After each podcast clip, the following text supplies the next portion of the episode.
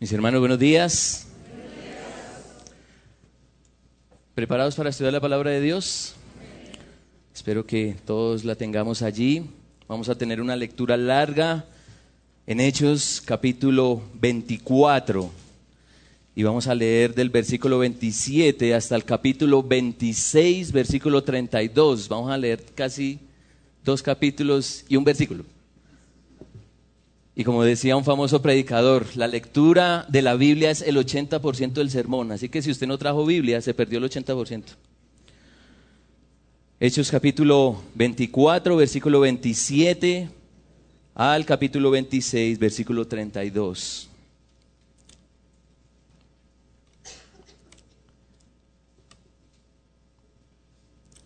¿Estamos allí? Vamos a orar. Padre Celestial, nos vemos gratamente bendecidos por reunirnos hoy aquí para escuchar aquello que todavía nos asombra, la salvación que nos has dado en Jesucristo. Nuestras almas persisten en negar la realidad de tu redención y por eso de nuevo en este momento Necesitamos someter a nuestra alma a tus palabras, cargadas de esperanza por la promesa de rescate que concede verdadera paz. Si hemos perdido el asombro por tu salvación, aún más necesitamos de tus sagradas escrituras para ver al único Dios dispuesto a salvar.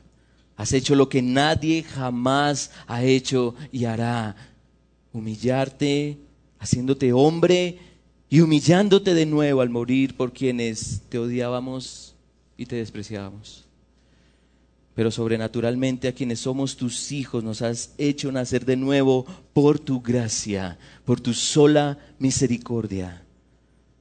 Sin duda este texto reafirmará, Padre, que lo único que hacemos para ser salvos es pecar, pues tú nos buscaste, tú nos llamaste, Tú nos tomaste, tú nos limpiaste, tú alumbraste en nuestra vida para que viéramos la gloria de Cristo. Tú nos condujiste a la fe de quien es tu complacencia, siendo Señor y Salvador. Así como fuimos persuadidos por el Evangelio para creer, manifiéstate misericordioso, Padre, para que hoy haya salvación con este mensaje. Glorifícate trayendo vida a los muertos por Jesús nuestro Señor. Amén. Hechos capítulo 24, versículo 27. Pero al cabo de dos años recibió Félix por sucesor a Porcio Festo y queriendo Félix congraciarse con los judíos, dejó preso a Pablo.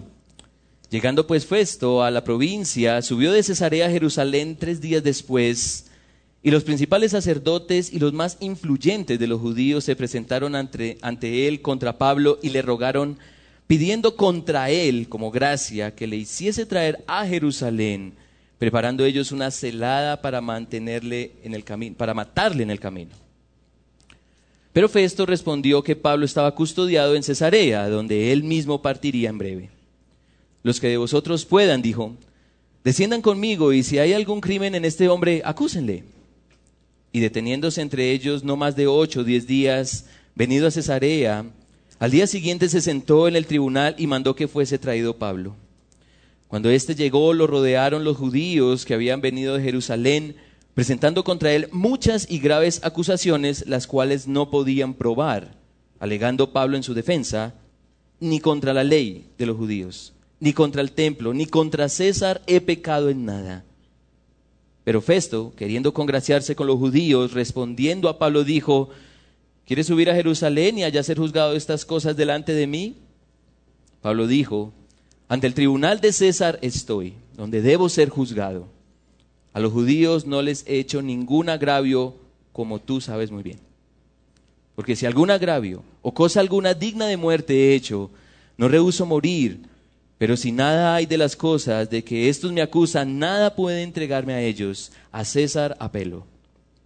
Entonces Festo, habiendo hablado con el consejo, respondió a César, respondió, perdón, a César has apelado, a César irás. Pasados algunos días, el rey Agripa y Berenice vinieron a Cesarea para saludar a Festo. Y como estuvieron allí muchos días, Festo expuso al rey la causa de Pablo diciendo, un hombre ha sido dejado preso por Félix, respecto al cual, cuando fui a Jerusalén, se me presentaron los principales sacerdotes y los ancianos de los judíos pidiendo condenación contra él.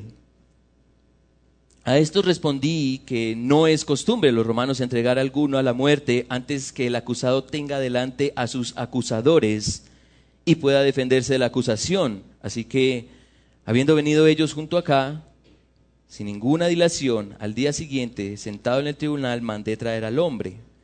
Y estando presentes los acusadores, ningún cargo presentaron de los que yo sospechaba, sino que tenían contra él ciertas cuestiones acerca de su religión y de un cierto Jesús ya muerto, el que Pablo afirmaba estar vivo. Yo, dudando en cuestión semejante, le pregunté si quería ir a Jerusalén y allá ser juzgado de estas cosas, mas como Pablo apeló para que se le reservase para el conocimiento de Augusto, mandé que le custodiasen hasta que le enviara yo a César. Entonces Agripa dijo a Festo, yo también quisiera oír a ese hombre. Y él le dijo, mañana le oirás. Al otro día, viniendo Agripa y Berenice con mucha pompa y entrando en la audiencia con los tribunos y principales hombres de la ciudad, mandó Festo, a, mandó de Festo, fue traído por Pablo por mandato de Festo fue traído por Pablo. Entonces Festo dijo, Rey Agripa, y todos los varones que estáis aquí juntos con nosotros, aquí tenéis a este hombre, respecto de lo cual toda la multitud de los judíos me ha demandado en Jerusalén y aquí dando voces que no debe vivir más. Pero yo, hallando que ninguna causa digna de muerte ha hecho, y como él mismo apeló a Augusto, he determinado enviarle a él. Como no tengo cosa cierta que escribir a mi Señor, le he traído ante vosotros y mayormente ante ti, oh rey Agripa, para que después de examinarle tenga yo que escribir. Porque me parece fuera de razón enviar un preso y no informar de los cargos que haya en su contra. Entonces Agripa dijo a Pablo, se te permite hablar por ti mismo. Pablo entonces, extendiendo la mano, comenzó así su defensa. Me tengo por dichoso, oh rey Agripa, de que haya de defenderme hoy delante de ti de todas las cosas de que soy acusado por los judíos, mayormente porque tú conoces todas las costumbres y cuestiones que hay entre los judíos, por lo cual te ruego me oigas con paciencia. Mi vida, pues, desde mi juventud, la cual desde el principio pasé en mi nación, en Jerusalén, la conocen todos los judíos los cuales también saben que yo desde el principio, si quieren testificarlo, conforme a la más rigurosa secta de nuestra religión, viví fariseo. Y ahora, por la esperanza de la promesa que hizo Dios a nuestros padres, soy llamado a juicio, promesa cuyo cumplimiento esperan que han de alcanzar nuestras doce tribus, sirviendo constantemente a Dios de día y de noche. Por esta esperanza, oh rey Agripa, soy acusado por los judíos. ¿Qué? ¿Se juzga entre vosotros cosa increíble que Dios resucite a los muertos? Yo ciertamente había creído mi deber de hacer muchas cosas contra el nombre de Jesús de Nazaret, lo cual también hice en Jerusalén. Yo encerré en cárceles a muchos de los santos, habiendo recibido poderes de los principales sacerdotes, y cuando los mataron yo di mi voto. Y muchas veces, castigándolos en todas las sinagogas, los forcé a blasfemar y enfurecido sobremanera contra ellos, los perseguía hasta en las ciudades extranjeras. Ocupado en esto, iba eh, yo a, Damasco con poderes y en comisión de los principales sacerdotes, cuando a mediodía, oh rey, yendo por el camino, vi una luz del cielo que sobrepasaba el resplandor del sol, la cual me rodeó a mí y a los que iban conmigo. Y habiendo caído todos nosotros en tierra, oí una voz que me hablaba y decía en lengua hebrea, Saulo, Saulo, ¿por qué me persigues? Dura cosa te es dar cosas contra el aguijón. Yo entonces dije, ¿quién eres, Señor? Y el Señor dijo, yo soy Jesús a quien tú persigues, pero levántate y ponte sobre tus pies, porque para esto he aparecido a ti, para ponerte por ministro y testigo de las cosas que has visto y de aquellas en que me apareceré a ti librándote de tu pueblo y de los gentiles a quienes ahora te envío, para que abra sus ojos, para que se conviertan de las tinieblas a la luz y de la potestad de Satanás a Dios, para que reciban por la fe que es en mí perdón de pecados y herencia entre los santificados. Por lo cual, oh rey Agripa, no fui rebelde a la visión celestial, sino que anuncié primeramente a los que están en Damasco y en Jerusalén y por toda la tierra de Judea y a los gentiles que se arrepintiesen y se convirtiesen a Dios haciendo obras dignas de arrepentimiento. Por causa de esto los judíos, prendiéndome en el templo, intentaron matarme.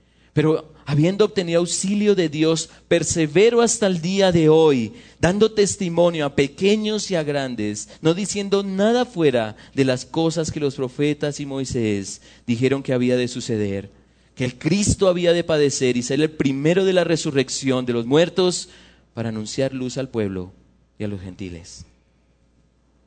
Diciendo él estas cosas en su defensa, Festo a gran voz dijo, Estás loco, Pablo las muchas letras te vuelven loco.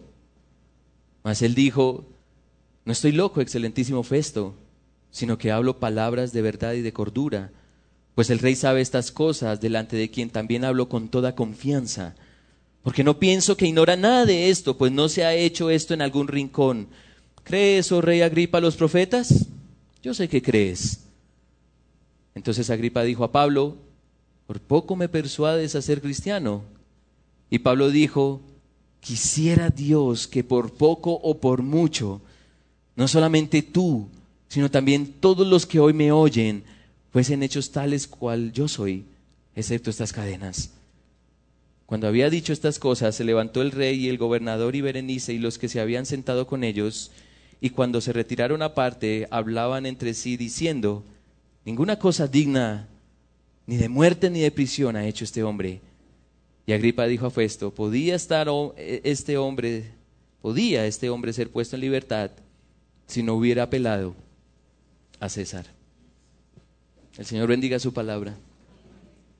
¿Seguimos conectados? Continuamos con el juicio al que está siendo sometido Pablo y ya es la tercera vez que relata su conversión. Es, debería llamarnos la atención y es llamativo que dentro de un mismo libro de la Biblia se describa lo mismo, aunque realmente no es extraño, pues las escrituras una y otra y otra vez están diciendo lo mismo. Dentro de un cúmulo de historias y verdades espirituales y mandatos de parte de Dios, un solo mensaje resuena, la redención a través del Mesías. Y hemos persistido desde este púlpito y seguiremos persistiendo que la Biblia tiene un mensaje central y unificador y es el plan de salvación por medio de Jesucristo. Si usted cree que la Biblia se trata de otra cosa, está en el lugar equivocado. No hay texto o libro de la Biblia que apunte a otra cosa más que al deseo de Dios el creador de todas las cosas, de querer salvar, de querer rescatar. Todo el tiempo las escrituras están llevándonos a Cristo. Y Pablo no puede hacer otra cosa más que continuar predicando con fidelidad lo que la Biblia señala una y otra y otra vez. Y lo dice ahí en el versículo 22 del capítulo 26 pero habiendo obtenido auxilio de Dios, persevero hasta el día de hoy, dando testimonio a pequeños y a grandes, no diciendo nada fuera de las cosas que los profetas y Moisés dijeron que había de suceder, que el Cristo había de padecer y ser el primero de la resurrección de los muertos para anunciar luz al pueblo y a los gentiles. Para Pablo, como para todo creyente, la mayor necesidad de este mundo es de luz, de luz.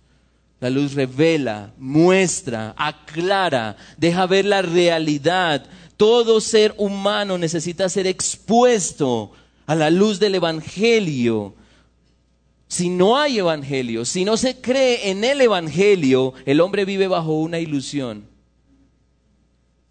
Y esta es la ceguera del hombre, que su ilusión pasa a ser su realidad y y vive bajo esa supuesta realidad.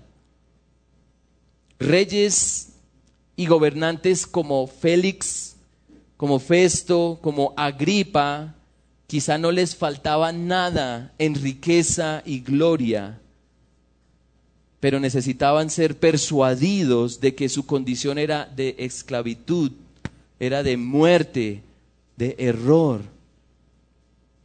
Y de camino a Roma, el mensaje de Pablo no podía ser diferente. No podía ser diferente. Capítulo 26, versículo 19, por lo cual, oh rey Agripa, no fui rebelde a la visión celestial, sino que primeramente anuncié a los que estaban en Damasco y en Jerusalén y por toda la tierra de Judea y a los gentiles que se arrepintiesen y se convirtiesen a Dios, haciendo obras dignas de arrepentimiento. Sin embargo, este texto muestra algo supremamente importante y es el mensaje para nosotros hoy. No dejemos de persuadir, pues Dios no dejará de salvar. No dejemos de persuadir, pues Dios no dejará de salvar. Las oportunidades para persuadir a la fe en Cristo serán innumerables y debemos aprovecharlas. De hecho, si usted sale de aquí de la iglesia, ya va a tener su primera oportunidad evangelística. No sé cómo, pero la va a tener. O aquí mismo en la iglesia. Porque en cualquier momento Dios extiende su misericordia y salva. Y además estoy seguro de que todos los creyentes aquí anhelamos la salvación de otros. ¿No es así? que lleguen a experimentar el mayor milagro que pueda haber y que Dios ha concedido. Por eso el mensaje del Evangelio necesita continuar siendo predicado sin cesar, pues Dios ha decidido, salvar a los creyentes, y como lo leíamos en 1 Corintios 1:20, por la locura de la predicación. No dejemos de persuadir, pues Dios no dejará de salvar. Y haciendo la lectura sabemos que la narrativa de este texto es densa pero clara, por lo que deseo desarrollar este texto en dos ideas. Una idea recae en Pablo como protagonista y la otra idea descansa en las implicaciones de Pablo como predicador. Y estas son las dos ideas, mis hermanos, a tener presente. De perseguir a persuadir y de la persecución, o de la persuasión mejor, a la fe. Ya tenemos el texto en la mente, ¿cierto? Lo tenemos allí, lo leímos. Pero entonces quiero que veamos ese mensaje a la luz de esa primera idea, de perseguir a persuadir. La historia de conversión de Pablo viene a ser bien conocida por nosotros. De hecho, ya es la primera, la tercera vez que la leemos, pero no todos la conocen como nosotros la conocemos. En Hechos 9 se relata la experiencia como tal que tuvo el apóstol Pablo. Luego en Hechos 22 describe esa experiencia ante el pueblo de Jerusalén y los principales líderes religiosos judíos. Y ahora en Hechos 26 describe esa experiencia ante el pueblo en Jerusalén y los líderes religiosos judíos, pero principalmente los gobernantes, Agripa, Félix, Festo. Y lo que sucede inmediatamente antes de este texto es prácticamente la preparación para que estos gobernantes escuchen a Pablo. El capítulo 26, Pablo relata su conversión, pero en el capítulo 25 es una preparación para que estos reyes escuchen a Pablo. El primero que escuchó fue Félix, y eso lo encontramos en el capítulo 24, versículo 24 al 25, algunos días después, viniendo Félix con Drusila, su mujer, que era judía, llamó a Pablo y le oyó acerca de la fe en Jesucristo. Pero al disertar Pablo acerca de la justicia, del dominio propio y del juicio venidero, Félix se espantó y dijo, ahora vete pero cuando tenga oportunidad te llamaré. Luego viene otro gobernante sobre la región, que es Festo, y lo leíamos en el versículo 27 de Hechos 24. Pero al cabo de dos años recibió Félix por sucesor a Porcio Festo. Y también entra en escena Agripa, es decir, es Herodes Agripa II, según la historia, con su hermana Berenice. Capítulo 25, versículo 13. Pasados algunos días, el rey Agripa y Berenice vinieron a Cesarea para saludar a Festo. Festo le describe entonces al rey todo lo que sucede con Pablo, pues él no ve con claridad por qué razón está siendo acusado. Festo no, no entiende por qué Pablo está ante este juicio. Versículo 18 del capítulo 25. Y estando presentes los acusadores, ningún cargo presentaron de los que yo sospechaba, sino que tenían contra él ciertas cuestiones acerca de su religión y de un cierto Jesús ya muerto, el que Pablo afirmaba estar vivo. Yo, dudando en cuestión semejante, le pregunté si quería ir a Jerusalén y allá ser juzgado de estas cosas. Pero ciertamente detrás de todo esto hay un objetivo mejor y mayor. Como Pablo apeló a César, pues había mucha más intriga en el asunto. Así que Agripa quiere escuchar a este hombre. Agripa quiere escuchar a Pablo. Versículo 22. Yo también quisiera oír a este hombre. Y entonces Festo le dice, mañana lo vas a oír. El hecho de que Agripa oyera a Pablo quizá traería el entendimiento que Festo necesitaba para saber qué es lo que está pasando y poderle escribir al emperador, porque siempre el preso iba con cartas, siempre.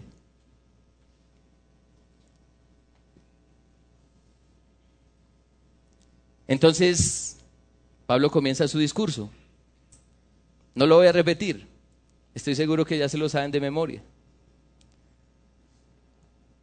Si bien Pablo ya había relatado su conversión, en este texto se amplifica la experiencia y hay detalles que lo hacen único.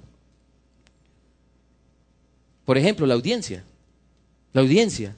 Son gobernantes, reyes, personas ilustres los que están dispuestos a escuchar a Pablo. Pero estos gobernantes, y esto es muy importante, mis hermanos, estos gobernantes no desconocen de todo el contexto de lo que está sucediendo. Miren ahí en Hechos 26, versículos 6 al 8. Dice Pablo, y ahora por la esperanza de la promesa que hizo Dios a nuestros padres soy llamado a juicio, promesa cuyo cumplimiento esperan que han de alcanzar nuestras doce tribus, sirviendo constantemente a Dios de día y de noche. Por esta esperanza, oh rey Agripa, soy acusado por los judíos. ¿Qué? ¿Se juzga ante vosotros cosa increíble que Dios resucite a los muertos? Y luego dice el versículo 26, pues el rey sabe estas cosas delante de quien también hablo con toda confianza. Y luego dice el versículo 27, ¿crees, oh rey Agripa, a los profetas? Yo sé que crees. Muchos de estos reyes, de estos gobernantes, tenían que ver con los judíos, ya sea a nivel familiar o conyugal o social. Drusila, por ejemplo, lo leímos en el capítulo 24, era judía, la esposa de Félix. Y Berenice era hermana de Drusila. Hasta ahí llego, hermanos. Hasta ahí llego, ¿sí? Pero si ustedes quieren saber más de esa novela, que es terrible, lean a Flavio Josefo. Pero lo que viene diciendo el apóstol Pablo, ¿sí? lo que viene diciendo es que estos hombres no les es de todo desconocido lo que las escrituras ya vienen hablando. No es extraño, no es extraño. Ahora, otro detalle en este relato, en esta de su conversión, es como Pablo presenta la comisión de parte del Señor. ¿Cómo presenta la comisión? Versículo 15. Yo dije, ¿quién eres Señor? Y el Señor dijo, yo soy Jesús, a quien tú persigues. Yo soy Jesús a quien tú persigues. Pero levántate y ponte sobre tus pies, porque para esto he aparecido a ti, para ponerte por ministro y testigo de las cosas que has visto y de aquellas en que me apareceré a ti, librándote de tu pueblo y de los gentiles a quienes ahora te envío, para que qué? Para que abras sus ojos, para que se conviertan de las tinieblas a la luz y de la potestad de Satanás a Dios para que reciban por la fe que es en mí perdón de pecados y herencia entre los santificados. Jesucristo comisiona a Pablo para que quienes escuchen el Evangelio puedan ver, puedan volverse a Dios, puedan ser librados de la esclavitud del diablo, puedan ser perdonados y puedan recibir una herencia eterna. Y eso fue tan impactante para Pablo que no pudo resistirse. No pudo resistirse. Y eso es lo que dice los versículos 19 al 23, diciéndole a Agripa, no fui rebelde a la visión. No fui rebelde a la visión. Entonces persevero, dice el versículo 22. Ahora el perseguidor es impactado por el tren del Evangelio. ¿Alguna vez usted ha sido impactado por un tren? Ni se lo imagine. ¿Mm? Ahora el perseguidor es impactado por la grandeza del Evangelio para que llegue a ser otro, un proclamador asombrado y valeroso del mensaje de salvación. Y de todo eso se puede concluir lo siguiente. El corazón rebelde del perseguidor fue finalmente doblegado por el Evangelio. Así lo dice la nueva traducción viviente. El versículo 14, Saulo, Saulo, ¿por qué me persigues? Es inútil que luches contra mi voluntad. Ante la constante dinámica de la iglesia de predicar a Jesucristo, este hombre llamado Saulo parecía no ceder, pero finalmente se rinde al Evangelio porque así lo quiso Dios. El Señor doblegó la voluntad humana porque así lo quiso Él. Y lo doblegó a su tiempo. Por eso no dejemos de persuadir, pues Dios no dejará de salvar. No dejemos de hablar el Evangelio porque cualquier acérrimo enemigo de Dios podrá caer postrado a su voluntad. Y aquí hay muchos ejemplos. Yo soy uno. Cada creyente que está aquí es testigo de eso. Los creyentes hemos experimentado el golpe contundente del Evangelio y hemos experimentado un cambio de rol de resistir a persuadir. Porque sabemos que la salvación del Señor puede llegar en cualquier momento.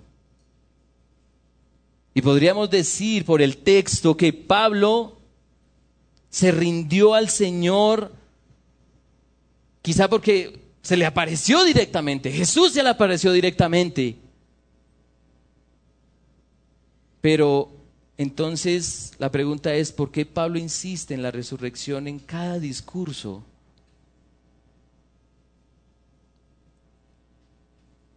Insiste porque el Cristo que murió por nuestros pecados y volvió a vivir es el que transformó a Pablo.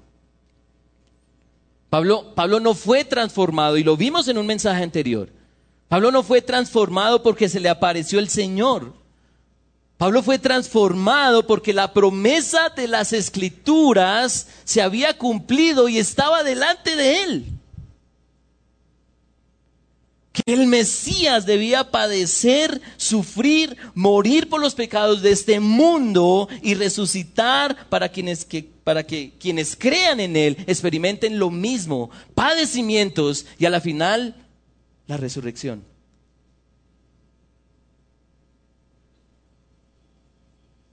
Hermanos, puede ser bastante desalentador que alguien no crea en Cristo luego de que una y otra vez se le predique el Evangelio. ¿No es así?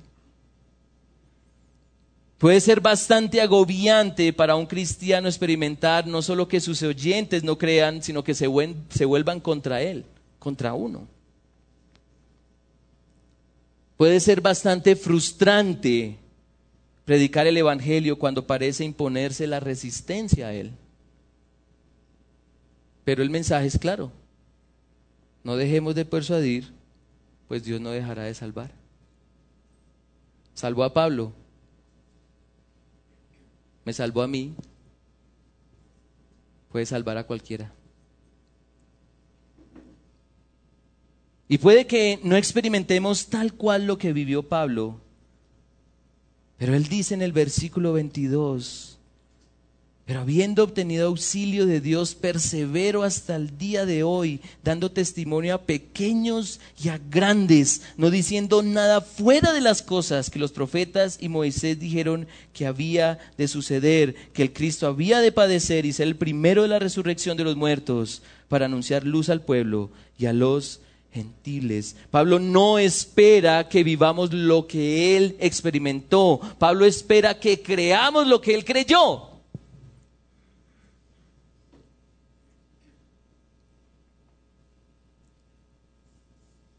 que grandes y pequeños, o mejor dicho, y tiene mucho sentido a la luz del texto, tanto personas preeminentes como los que no lo son, crean en el Evangelio.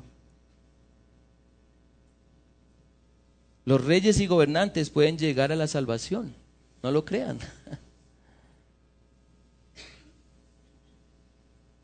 O mejor sí, creámoslo. Y aquí es donde podemos estudiar el texto desde esa segunda idea, de la persuasión a la fe. De la persuasión a la fe. Realmente Pablo es intencional en relatar su conversión. A él no le molesta el tener que relatar esto una y otra y otra vez. El Evangelio es claro en su exposición, es clarísimo. Y cuando se predica el Evangelio hay dos posibles reacciones. Primera reacción, versículo 24, diciendo él estas cosas en su defensa, Festo a gran voz dijo, estás loco, Pablo. Las muchas letras te vuelven loco. O como dice la nueva traducción viviente, Pablo, estás loco, tanto estudio te ha llevado a la locura. Y hay lugares en donde se dice que estudiar la Biblia vuelve loca a la gente. Pero, pero el que estaba loco era Festo, porque Pablo habló conscientemente. Versículo 25.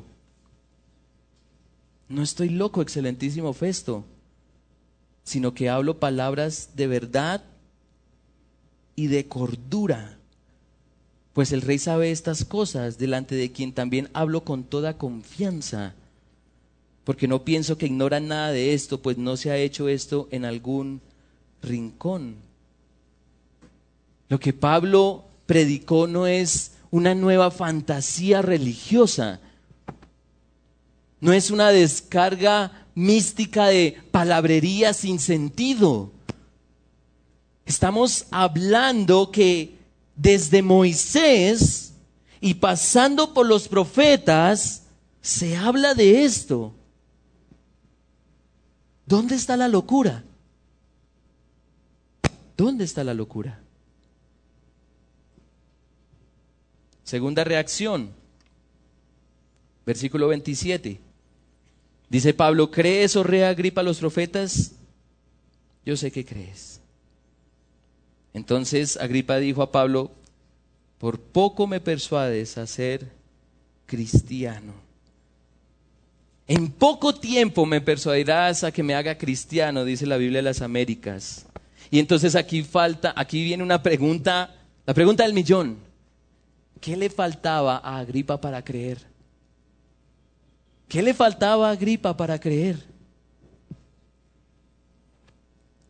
Todo estaba dicho, todo estaba dicho.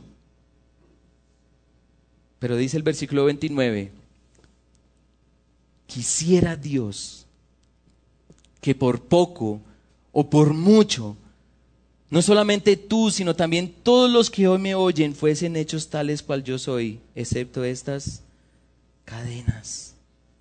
Sea en poco tiempo o en mucho tiempo, le pido a Dios en oración que tanto ustedes como todos los presentes en este lugar lleguen a ser como yo, excepto por estas cadenas, dice en la versión NTV. Pablo dice, ruego a Dios que todos los que me oyen lleguen a ver la gloria de Jesucristo. Que todos los que escuchan el Evangelio se vuelvan a su Creador. Que, quienes oyen y reciben este mensaje sean libres del pecado, de la muerte, del diablo. Que quienes oyen de Jesús sepan que en Él hay abundancia de perdón y lo mejor de todo, que quienes escuchan el Evangelio se gocen de que habrá una vida muchísimo mejor que la que este mundo puede ofrecer. Pues los hijos de Dios estarán disfrutando, gozándose y alegrándose cara a cara con Él por siempre y para siempre. Ese es el ruego de Pablo.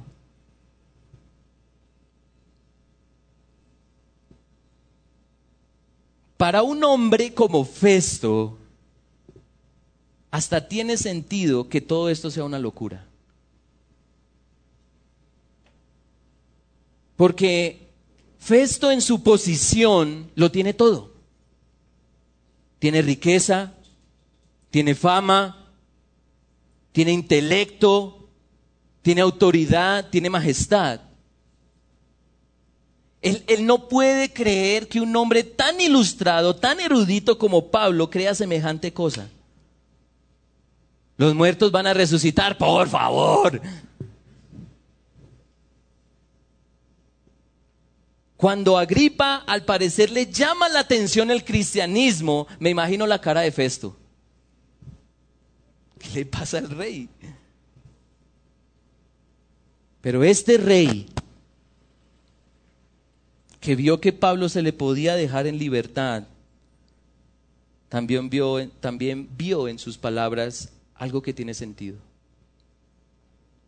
Algo que tiene sentido. Porque la muerte le espera a todo el mundo. La riqueza, la fama, el intelecto, la autoridad y la majestad que se tenga en este mundo se va a desvanecer cuando vuelvas al polvo. Es la condena de Dios para todos y cada uno de los seres humanos, pues somos pecadores. Por eso morimos. Y entonces viene el Evangelio y te dice, abre los ojos. Vas a morir en cualquier momento. Dios nos castigó con la muerte por aborrecerlo, por despreciarlo, por resistirnos a Él. Dios nos entregó a nuestras pasiones y deseos por no tenerlo en cuenta y nos estamos aniquilando como humanidad. Estamos inclinados ante el Dios de este mundo que nos ha convencido de que la riqueza, la fama, el intelecto, la autoridad, la majestad no pertenece, no, no, no, no se acaba. Esa es la mentira. Pero mientras adoramos a los ídolos de nuestro corazón, la ira de Dios está sobre nosotros. Pero pero ese mismo Dios está dispuesto a salvar. Se ha propuesto rescatar lo que estaba perdido. Se entregó a sí mismo, a sí mismo, perdonando a quienes eran sus ofensores, ofreciendo gracia abundante para que los pecadores se vuelvan a Él y experimenten una fuente inagotable de gozo y vida las salvaciones del Señor. Agripa, el rey Agripa parece estar cerca de la fe, parece. La, persuasión de Pablo es, es contundente. Pero Dios debía darle la estocada final para humillarlo y llevarlo a creer definitivamente en él. ¿Y Pablo sabía eso? Lo sabía muy bien. Lo sabía muy bien. Y lo leímos en 1 Timoteo capítulo 2 versículo 1, exhorto ante todo que se hagan rogativas, oraciones, peticiones y acciones de gracias por mi salud. Es que eso es de lo que más pedimos nosotros los creyentes.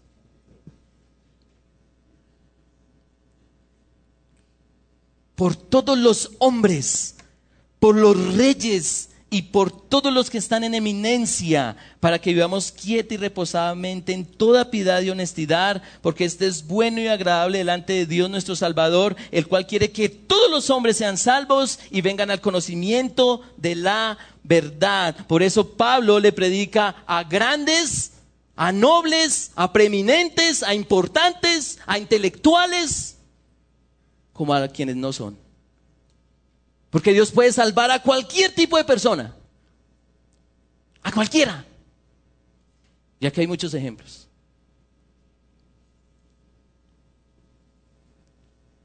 Porque hay un solo Dios y un solo mediador entre Dios y los hombres.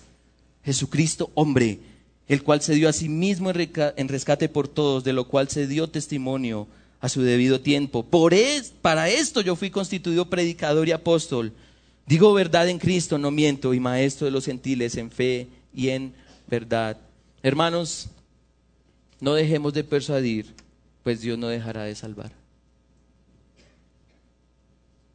No dejemos de persuadir, porque Dios no dejará de salvar.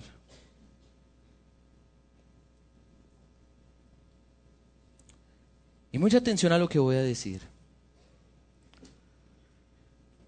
Si dejas de persuadir,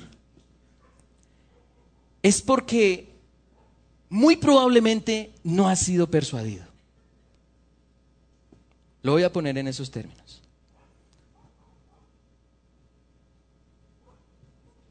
Si dejas de persuadir es porque muy probablemente no has sido persuadido. No sabes por qué creer en Cristo y mucho menos por qué proclamarlo. El, impacto del Evangelio es tan contundente para el que cree que no puede ser el mismo. Y no puede callar acerca de lo que le impactó. O es que cuando a alguien lo atropella, no cuenta el cuento. Uy, lo que me pasó.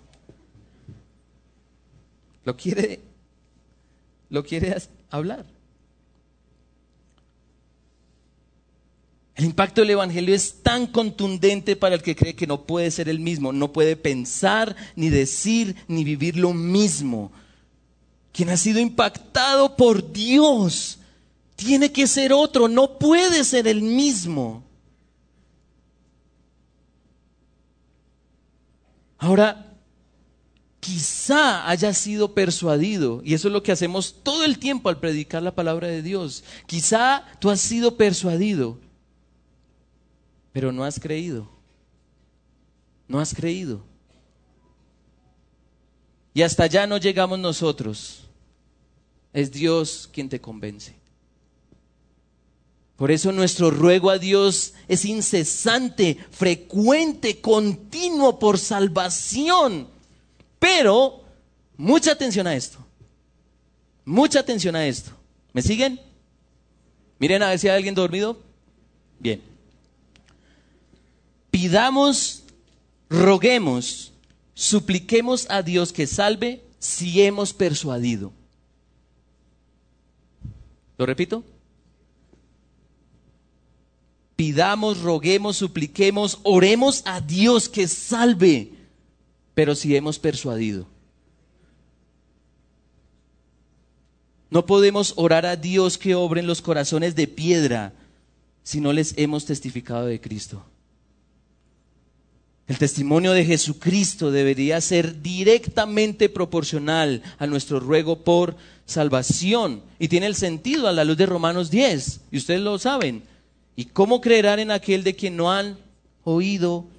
¿Y cómo oirán sin haber quien les predique.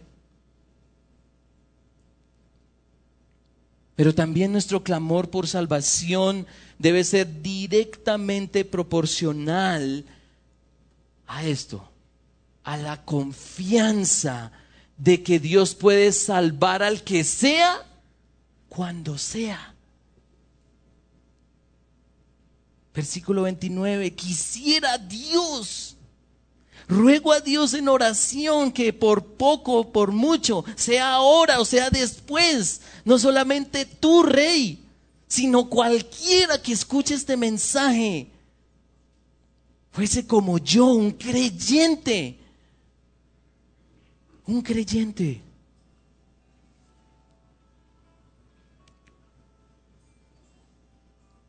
Si dejamos de persuadir, aún de orar por salvación, hemos olvidado lo que Dios hizo con nosotros, si es que lo ha hecho. Si dejamos de persuadir, aún de orar, si dejamos de orar por salvación, hemos olvidado lo que Dios hizo con nosotros, si es que lo hizo. No dejemos de persuadir, pues Dios no dejará de salvar.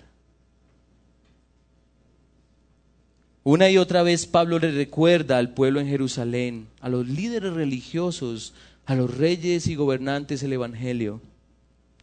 Una y otra vez las sagradas escrituras le recuerdan a esta humanidad necesitada de salvación el Evangelio. Una y otra vez la Santa Cena nos recuerda a la iglesia porque Cristo tuvo que morir y resucitar. ¿Tanto recordatorio para qué? ¿Tan desmemoriados somos? Así usted tenga buena memoria. Sí. Un famoso pastor afirma que el mayor pecado de todos es olvidar.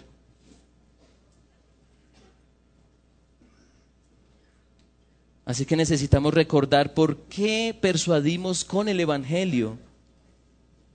Porque hay que creer en el Evangelio. ¿Por qué? Así que los que deseen recordar lo que Cristo hizo por nosotros, bienvenidos a la cena. Bienvenidos a participar de la cena. Los miembros de esta iglesia local y de otras iglesias en donde Jesucristo es central en su comunidad van a querer recordar qué es lo que Cristo ha hecho. Van a querer, van a desear recordar. Si no eres miembro de una iglesia local, estás en peligro. Así te lo digo, estás en peligro. Porque cuando eres miembro de una iglesia local, todos los creyentes a tu alrededor van a recordarte a Cristo, su muerte, su resurrección, por qué creer en Él, sin importar las circunstancias, las pruebas, el contexto, las experiencias. Si no eres miembro de una iglesia local, estás en peligro de llegar a concluir todo esto del Evangelio es una locura, no tiene sentido. No tiene sentido. Pero si eres miembro, no solo te van a recordar el Evangelio una y otra vez, sino también tú vas a querer recordar a otros el Evangelio quienes vamos a ponernos en pie, nos predicamos una y otra vez el Evangelio de la gracia de Dios, de que quiso salvarnos, de que quiere perdonarnos, quiere que estemos eternamente con Él. Vamos a cenar, mis hermanos.